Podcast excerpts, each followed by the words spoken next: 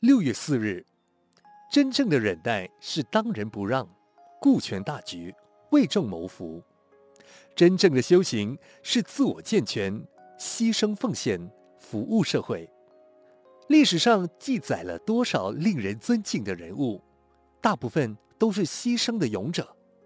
有的人牺牲夫妻的恩爱去保卫国家，像黄花岗七十二烈士的林觉民，阿里山的吴凤甚至牺牲自己的性命，促成汉番之间的和平相处。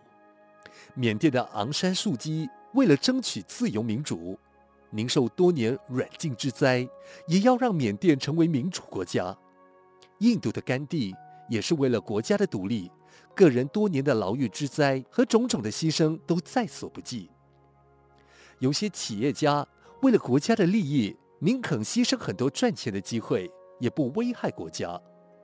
但也有很多不肖的商家囤积居奇，操纵物价，致使社会金融大乱，只图私人利益。要他做一点点牺牲，他却拔一毛而利天下。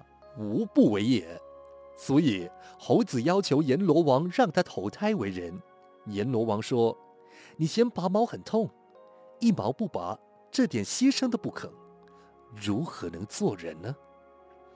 懂得牺牲小我、成就大我的人，即使生命牺牲了，伟大的精神却在历史的长河中永远流传。文思修。牺牲分有意义的牺牲和没有意义的牺牲，重要的是懂不懂得牺牲小我，成就大我。每日同一时段与你相约有声书香。